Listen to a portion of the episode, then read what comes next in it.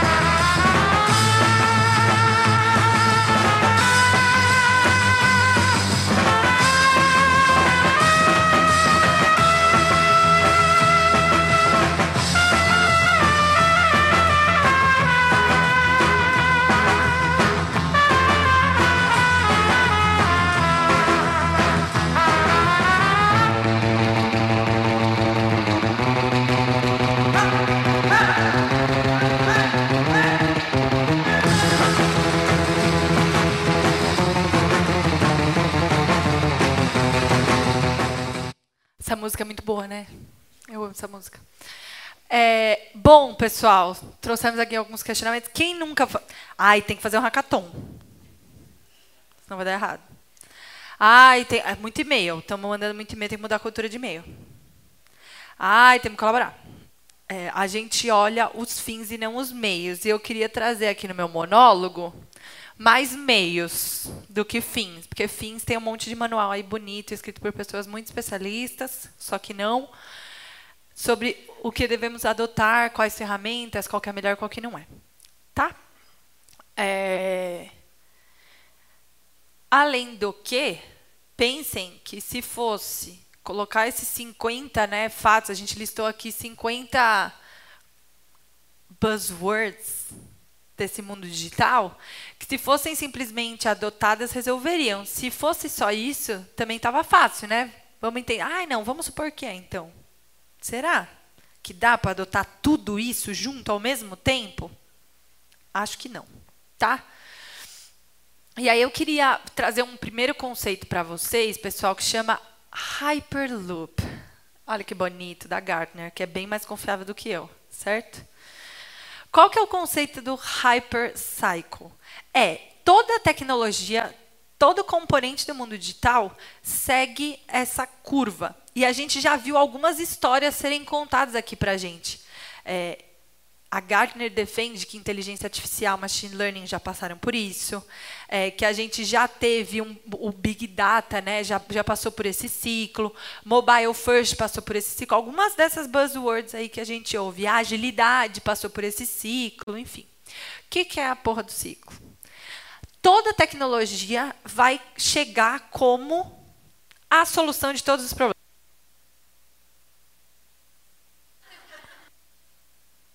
Alô? Uh, voltou.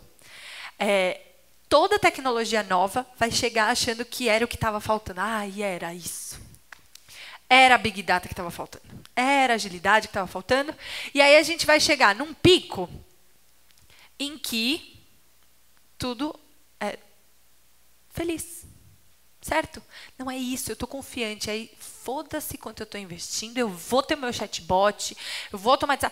Você está tão inflado por aquela expectativa e aquela, aquele potencial solução de todos os seus problemas que é quase uma barra de ouro, que você vai, corre, e aí você chega no pico da expectativa, e quando fala terminou, e aí você vê que não mudou nada, vamos, é, vamos ter que continuar procurando, porque não era isso.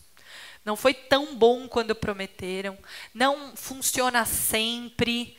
Ixi, não era isso. E aí começa uma certa, um certo descrédito de tudo aquilo. Certo? As pessoas começam a cair, cair, cair. Ah, então tá. Então não era isso mesmo. Tá tudo bem, deixa quieto. E aí, nessa decadência, a gente começa a refletir o que estava faltando, por que, que deu errado, e começa a ajustar isso. Até o momento que a gente consegue inverter e ter um novo ponto de inflexão, onde a gente começa a fazer os ajustes que são coerentes para a nossa realidade. Então, o chatbot é bom. Mas será que é para todas as empresas, para todas as áreas? Talvez não. E aí a gente começa a ajustar isso para o nosso contexto. E é aí que a gente entra no platô da produtividade, que é quando essa adoção de tecnologia passa a ser cultural e eu já não tenho mais que investir ziguilhões de dinheiros, tá? Passa a ser algo que faz parte da minha cultura. Tudo bem? Então, isso aqui funciona, pessoal, para o mundo digital. Qual é a importância de vocês conhecerem isso?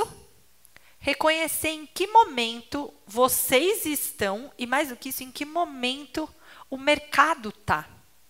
Tudo bem?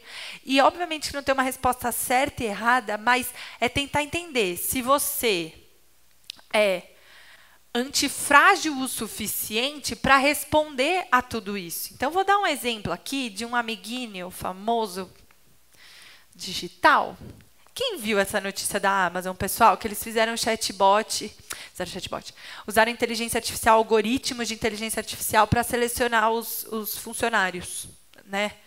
E aí declararam que deu ruim, porque né, eles são uma empresa de tecnologia, se você baseasse no passado, você diminuía a diversidade, porque só tem homem branco que fez faculdade da Ivy League. E aí ele, o algoritmo ficava procurando nessa mesma base, tá? E, e aí, a, a, quando eles foram analisar os resultados, eles se frustraram muito. Porque, pô, a gente achou que estava caçando diversidade, que inteligência artificial ia tirar né, o bias, lascou.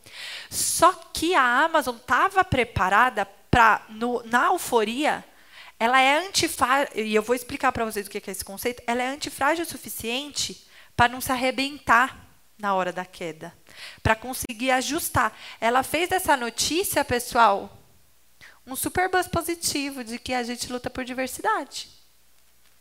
Será que todas as empresas iam, iam conseguir fazer isso? Meu chute é que não, mas é um chute. Mas será que a sua empresa teria conseguido reverter isso? Então a gente tem que medir o quanto a gente tem uma realidade antifrágil e aonde a gente consegue tomar risco ou não, tá? É, então, por isso que a gente tem que reparar qual é a amplitude dessa curva. Vou começar investindo muito para chegar no pico da frustração rápido, cair rápido e chegar no platô ou não? Para que áreas eu vou fazer isso? Então a gente vai precisar se preparar para entender aonde a gente vai dar nosso sprint digital, tá? E aí tem um conceito que anda de mão dada com tudo isso, que é o conceito de antifragilidade. Alguém já ouviu falar, pessoal? Esse cara. É... Esqueci o nome dele. Na verdade, eu acho que ele é o Taleb. Peraí, vamos descobrir aqui. É, ele é o Taleb. Eu errei, gente. O cara do Power Index, Distance Index era outra coisa, mas também é libanês. A galera do Oriente, né? São bons. Era. É holandês? Esse cara, esse cara é libanês, o Taleb. Ele escreveu Cisne Negro, Super Previsões. O cara é ó, arretado. E o conceito de antifragilidade ele fica um pouco mais fácil de entender quando a gente olha para o conceito de o que, que é frágil. É algo que quando a gente põe pressão, quebra, certo? Então, quando a gente coloca pressão, quebra. Quando você fala de uma empresa antifrágil, a gente está falando de empresas que respondem bem à pressão. Não é que ela deixa de sentir, isso é importante. Não é que você vai deixar de tomar o baque, que você ainda é ser humano, lembra? Mas como é que você cria uma cultura, um organismo que consiga tirar alguma vantagem dessa pressão e não quebrar no meio? Amazon, Google, Uber, as startups vêm tentando criar esses mecanismos para se tornar antifrágeis. Tudo bem, pessoal? Essa é uma boa leitura para a gente reconhecer como é que a gente se blinda sem perder agilidade, tá bom? É, e aí eu queria dividir essa conversa, porque é muito bonito falar, ah, seja antifrágil. Que é o que a maioria fala, pensa fora da caixa. Inova aí. Terceirize o desconforto, né? É, queria dividir aqui em dois, em dois momentos. Uma discussão, primeiro, de antifragilidade relacionada a sistemas, e quando eu falo sistemas não é programação, mas grupos de pessoas e decisões. E depois a gente vai falar de pessoas especificamente, como é que a gente se prepara para isso, tá? Tem um exemplo bem recente que, para mim, é, é, talvez o melhor exemplo de uma empresa que não conseguiu ser antifrágil e, dada toda essa digitalização, deu ruim, tá? É, quem está acompanhando um pouco o que está acontecendo com a Boeing? A Boeing, pessoal, e saiu em abril uma manchete na, na Folha de São Paulo, é, meio que eles descobriram o que, que aconteceu dos acidentes. Né? Eles tiveram em cinco me em dois meses, cinco, se ferraram, tiveram um atrás do outro, é, catástrofes com o mesmo modelo de avião da Boeing, que era o 737. Eu, eu, sento no avião, já olho se é, não é. Já mando mensagem antes. Eu fiquei meio noiada. Opa, não, não, tá tudo bem. O que, que aconteceu? A Boeing, pessoal, não soube responder às mudanças tecnológicas. E aí eles colocaram para voar um sistema da década de 90, num modelo de avião da década de 60. E aí eles reconheceram isso muito tempo depois, e a liderança principalmente reconheceu que eles tinham muito medo de ter que parar e fazer do zero, porque eles iam ter que recredenciar todos os pilotos. Na cabeça deles, o custo não valia a pena, porque a análise ela não estava olhando para a antifragilidade, tudo bem? Ela estava olhando para um resultado imediato. Como que eles resolveram, né? Hoje eles estão tentando repensar, só que eles jogaram no lixo o sistema atual, porque eles começaram a fazer um monte de retalho, Aí vinha uma nova norma de segurança. Eles punham e davam uma costurada, ao invés de de fato olhar para aquilo e como que aquilo ia trazer vantagem. Só costurava como se estivesse cumprindo uma obrigação e não se valendo daquela transformação. E aí agora eles tipo, é, fudeu, vamos ter que começar do zero, diminui a produção, não vamos mais trabalhar. E agora eles estão tentando entender como é que eles vão fazer o legado conviver com o novo. E eu sei que esse é o dilema de muitas das empresas, né? Então, como é que eu me torno antifrágil nesse contexto de transformação do legado para o novo? Não tem uma resposta certa, tá, pessoal? Depende muito de cada indústria. Mas queria trazer um case aqui. Não sei se tem alguém do, tem alguém do Magazine Luiza? Pessoal, não? É, eu acompanhei muito de perto, por amizade pessoal, com, com o, o CTO do Magazine Luiza. É, e, e, eles reconheceram muito rápido que eles tinham que se tornar antifrágeis no contexto de varejo. E a discussão nunca foi vamos matar o legado e fazer um novo, é vamos construir o nosso futuro enquanto a gente observa e vai aprendendo com o presente. A estratégia deles foi construir do zero o que importava, né, o, o que estava vindo de novo, até o momento que o novo e o legado se encontraram e que desligar a chave do legado era muito mais confortável. E aí a TI inteira passou a responder para aquela nova governança. Esse é o único jeito de fazer isso? Óbvio que não.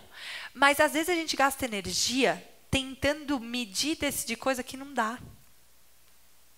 Não dá. Ai, melhor trocar o legado pelo novo? Eu posso fazer os números falarem o que você quiser falar, chefinho. Fala aí, o que, que você quer? Você quer trocar? Então vamos fazer. Porque a gente fica tentando trazer métricas, né? tangibilizar coisas que não são tangíveis. E isso torna a gente frágil, porque a gente fica na discussão aqui. Então, a minha perspectiva aqui, Digital Run, é, pessoal, mantenha a roda girando. Você não tem que negociar com o seu chefe. Vamos matar toda a área de recrutamento e pôr uma inteligência artificial. Isso é frágil. Se der errado, o que aconteceu? Você perdeu seu emprego, óbvio, mas aconteceu o que aconteceu com a Amazon. Tudo bem? Vamos testar, vamos começar menor até o momento que talvez a gente consiga dar a mão lá na frente. Isso é ser antifrágil. Tá? E é medir qual o tamanho do trade-off que você tem poder na empresa para comprar, que você tem dinheiro no caixa, que você tem de NPS, de reconhecimento da sua equipe. Tá? Vocês têm que tentar medir aí no seu cenário. É uma questão de trade-off, pessoal. É trade-off. Vai ter ganho, vai ter perda. Você tem que ver qual o tamanho que você decide comprar. Tá? E aí queria que vocês, olhando para essa discussão de antifragilidade no que tange sistemas, que vocês reconhecessem se a empresa de vocês está antifrágil ou não. Fica aí um silêncio polêmico, tá? E queria passar esse vídeo. Alguém já viu esse vídeo? É muito fofinho porque ele, para mim, muita gente acha que essa discussão de antifragilidade digital tem a ver só com programação. Ah, é atualizar os sistemas é, pô, né, agora todo mundo tem Mac, agora todo mundo, sei lá, é, é, é, é externo, não é de olhar para dentro e para fora.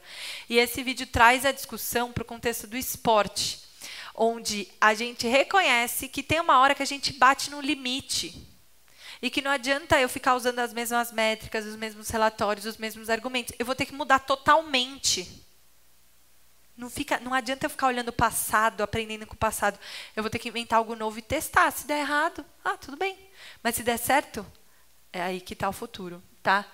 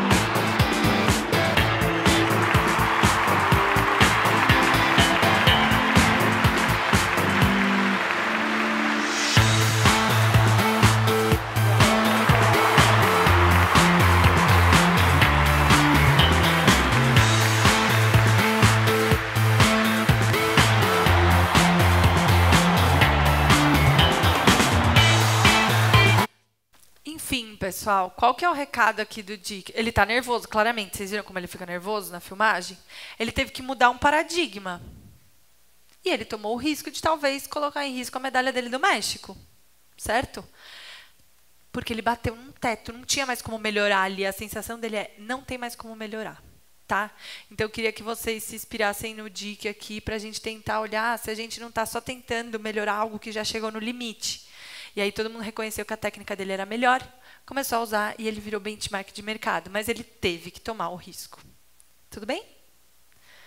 Quando a gente olha para as pessoas, é importante que nessa corrida digital a gente repare na consciência que as pessoas têm, se ela existe ou não. E a minha tese, pessoal, é que elas têm consciência. Tá? Enquanto indivíduos, a gente é muito consciente que a nossa empresa está ou não para trás. E a gente quase consegue listar o que, que devia mudar. O problema é que ninguém nunca perguntou pra gente. E a gente segue sem perguntar e fala, é, tudo bom, passa aí. Só que quando a gente olha, e essa pesquisa é muito legal, chama Digital Talent Gap, pessoal, é da. Esqueci quem fez, já vou lembrar, vai aparecer aqui no slide. É, Digital Talent Gap, depois digita lá, porque ela traz um monte de perspectiva sobre o, qual o impacto desse tamanho é, de gap digital. E muita gente reconhece e sabe em qual estágio a empresa está. Então, eles tentaram bater, eles fizeram uma análise da empresa externa. Mesma pesquisa da ONU, de ser feliz, certo? Fizeram uma análise externa e perguntaram. E as pessoas todas, ah, é isso, está cagado. É, sabia até apontar qual que era a pior área, qual que era a melhor. É, as pessoas estão muito mais digitais do que os ambientes de trabalho. Tá? Então, elas conseguem ter consciência. E mais do que isso, é, daqui 10 ou 15 anos, pessoal, vocês vão receber essa galera aqui, não é? Essa galera aqui. Que está totalmente conectada com o que eles chamam de né, pandemônio, cyber, né, é uma epidemia cibernética, está todo mundo conectado, tudo você olha para o digital primeiro, então eles vão estar tá trabalhando para vocês. E, de alguma maneira, a gente vai parar de olhar, talvez, para a inteligência emocional e outras tantas, e vai olhar para a inteligência digital. Não sou eu falando isso, obviamente, porque não dá para confiar em mim, mas no Fórum Econômico Mundial dá. E eles estão tentando reconhecer como é que a gente vai dar para as pessoas essa inteligência digital. Se a minha matriz inteira mudou e a definição para eles é que a gente vai colocar digital antes de tudo. Então a gente falava de direito, vamos falar de direito digital. A gente falava de identidade, a gente vai ter que falar de identidade digital. A gente duplicou a, as nossas competências, olha que ótimo. Antes a gente cuidava só de uma, agora tem que cuidar da digital tranquilo. Como é que a gente vai fazer isso nessa corrida, tá? É, e os próprios executivos que estão liderando, e vocês né, são executivos, obviamente a gente tem medo. A, Accenture fez recentemente uma pesquisa tentando entender o que, que era essa digitalização do ponto de vista dos executivos. Né? E, e, e a gente já começou a, a trazer a discussão para a pauta. Tá? Então, muito, 55% dos executivos fala que já estão fazendo planejamentos anuais e que todo ano precisa ficar mais digital e que eles estão melhorando e que isso é uma métrica. Estamos conversando sobre digital. O que eu queria refletir com vocês é: será que a gente está num tom passivo ou não? Certo? Porque desses, dessa mesma galera aí, 61% falou: então, a gente está discutindo, está super em pauta, mas não sou capaz. Pô, legal, hein? Estamos então, discutindo, mas se a gente não se sente capaz, se a gente não vai atrás, é, vai adiantar a gente ficar discutindo, falando, falando, falando, falando? Não vai. É, então a gente tem que estar tá atento, e vocês, como RH, pessoal, acho que essa talvez seja a parte mais relevante para vocês. Se o executivo não se sente preparado, num contexto de digitalização, vocês que vão ter que planejar essa força de trabalho. Que talvez se sinta capaz de fazer essa corrida digital. Então, é aí que entra a necessidade do RH se posicionar como estratégico na corrida pela digitalização. Tudo bem? E aí, de novo, eu vou cair no mesmo blá blá blá de agilidade, porque é muito mais a forma, é muito mais como você pensa do que necessariamente o que você está fazendo. Tá bom? Hackathon, por exemplo, é uma boa estratégia de recrutamento? Talvez. Mas se você fizer a intenção errada, não adianta nada.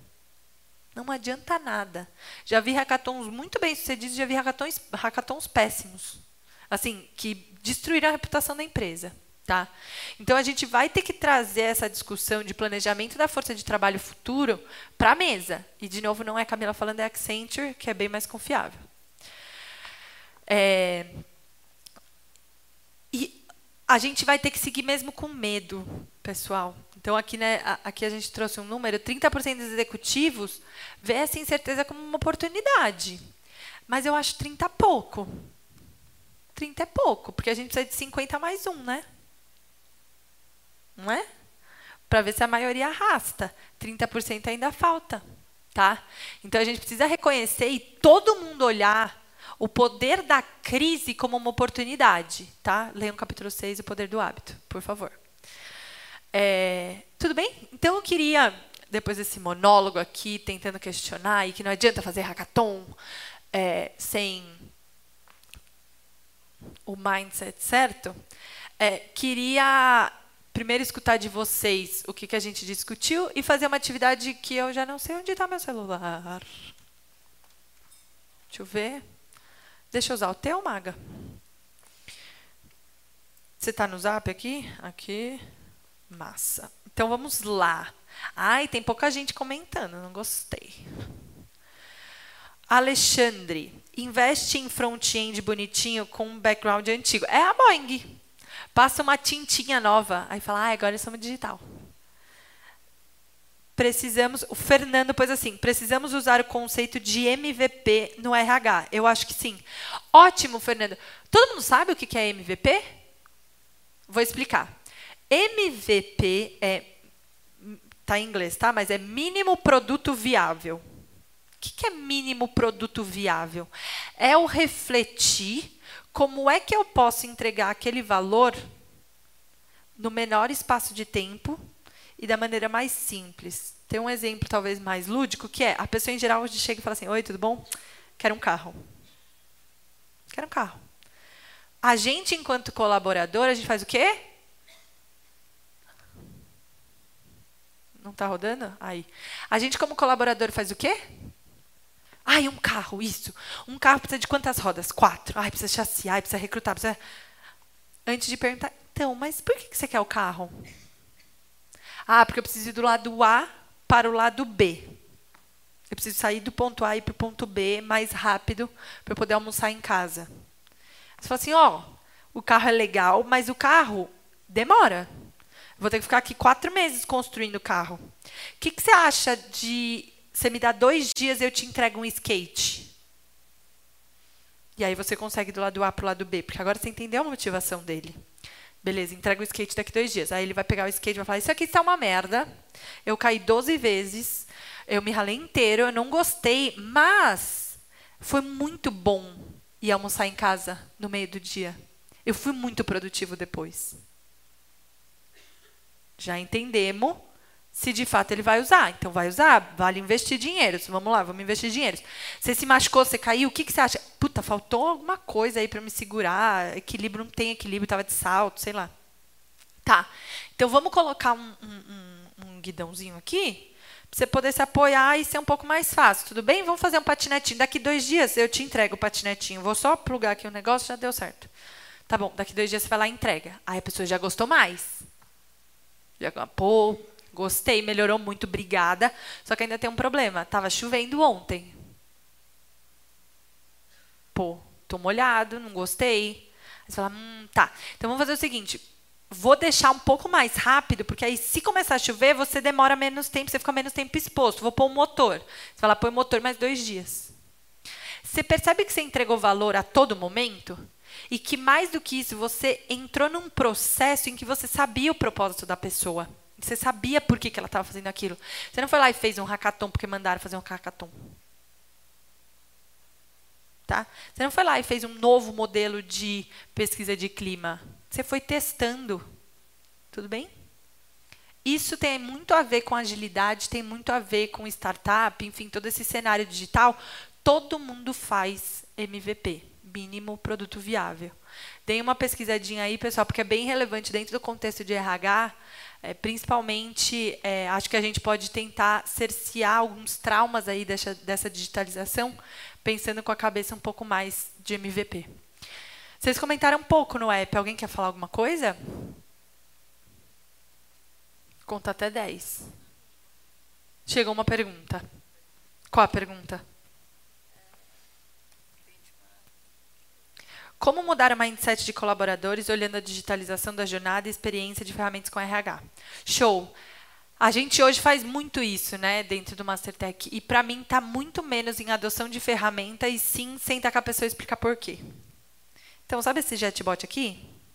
Então, a gente colocou porque hoje as perguntas eram sempre as mesmas. Existe um negócio que é automatização e a gente colocou aqui um serviço. E você aproveita para explicar por quê e suportar o aprendizado daquela pessoa, para ela entender é, que aquilo não está tirando emprego de ninguém, que aquilo não está menosprezando é, ninguém. Acho que chatbot é um exemplo razoável, porque acho que to, quase todos os RH, de alguma maneira, alguém foi lá oferecer chatbot para vocês. Mas não adianta você adotar uma ferramenta sem ter noção do framework como um todo que está por trás de transformação. A gente acredita é, e a gente até colocou isso no papel, que a primeira parte de tudo é ter consciência, depois conhecimento, depois que a pessoa vai conseguir se emancipar. Então, se ela não tem consciência de por que aquilo está acontecendo, você não consegue suportar ela na aquisição desse conhecimento, não tem como ela se emancipar. Ela vai virar vítima de mais uma ferramenta, entre aspas. Tem um caso que eu conto para todo mundo. A gente começou num cliente grande eu falo, cara, como é que pode? Tudo vocês acham rápido, vocês se comunicam bem, o que, que é isso? E aí ele fez a pergunta fatídica, que era, que ferramenta de comunicação vocês usam? Eu já, epa, já não gostei, mas... É, Slack, falei qual era a ferramenta. Não sei quantos de vocês conhecem, mas é como se fosse um WhatsApp com canais que você entra e se engaja nas discussões. E é melhor do que e-mail, porque você indexa, enfim. É um pouco mais transparente do que e-mail, porque fica aberto para todo mundo e tal. Legal. Você consegue acompanhar a thread inteira quando você entra no canal. Legal. Aí, deu duas semanas, ele chega e falou assim: Ô, oh, Camila, tudo bom? Você podia pôr um anexo aí na proposta para você ativar aí o Slack para ver se a galera usa? Esse é o problema de focar na ferramenta, pessoal. Ninguém tinha entendido por que, que tinha que colaborar. Adianta ter uma ferramenta linda, maravilhosa de colaboração, se ninguém entende por que, que tem que colaborar? Então, acho que é um pouco esse o contexto para a transformação cultural. É explicar por quê. É conseguir dispersar essa cultura. Tá? Deu tempo. Como fazer para que as grandes empresas estão aprendendo a lidar com erro? Último, último comentário. Pessoal, erro. Eu acho que também é a gente entender o que, que ele significa. Quando eu vou lá e erro num processo central, que eu investi muito dinheiro, todo mundo vai ficar puto. Mas quando você entende, por exemplo, o skate, no meu exemplo, pode ter sido um erro, mas ele te ensinou tanto que ele vale a pena. Tudo bem? Então, é a gente posicionar esse erro de forma estratégica como se fosse uma injeção de antifragilidade na corporação. Tudo bem? Como se fosse uma injeção de aprendizado. Agora, quando você só erra e fica igual, tem uma história famosa, eu conto bastante, mas tem isso publicado em livro, enfim. Lá no Google tem festa quando tem erro. Então o Gmail ficou fora do ar três minutos para a empresa arruma para a empresa inteira. A pessoa que fez o erro sobe no palco, conta o que foi que aconteceu, como que arrumou, acaba o expediente, todo mundo bebe e vai embora. E aí quando você lê isso, você fala, porra, lá na empresa ia ser ótimo, mas já era rave. Não ia viver na rave. Lá no escritório já viver em rave. E, a, a, conta do táxi com certeza ia ser menor que a da, da bebida, porque. Certo? Rave, um atrás do outro. Só que qual que é o problema? Pessoal, no Google, se você cometesse um erro que já foi cometido, rua, vai embora. Vai embora. Amigão, você é tão responsável e por isso que não existia um tom de zoeira, de bullying quem subia no palco. Tava todo mundo preocupado em entender como é que não ia causar aquele erro de novo. Tava todo mundo agradecendo a Deus que aquele cara tinha descoberto o erro naquele dia, porque se ele descobrisse amanhã, fudeu, já gastou mais dinheiro, a cagada já ia ser maior, já ia ter que mobilizar o comitê de crise a cultura estava diferente. Então, acho que é a gente ressignificar esse erro como parte de um processo de aprendizado frente ao desconhecido, tá? Mas é difícil. Se fosse fácil, a gente tava, tranquilo.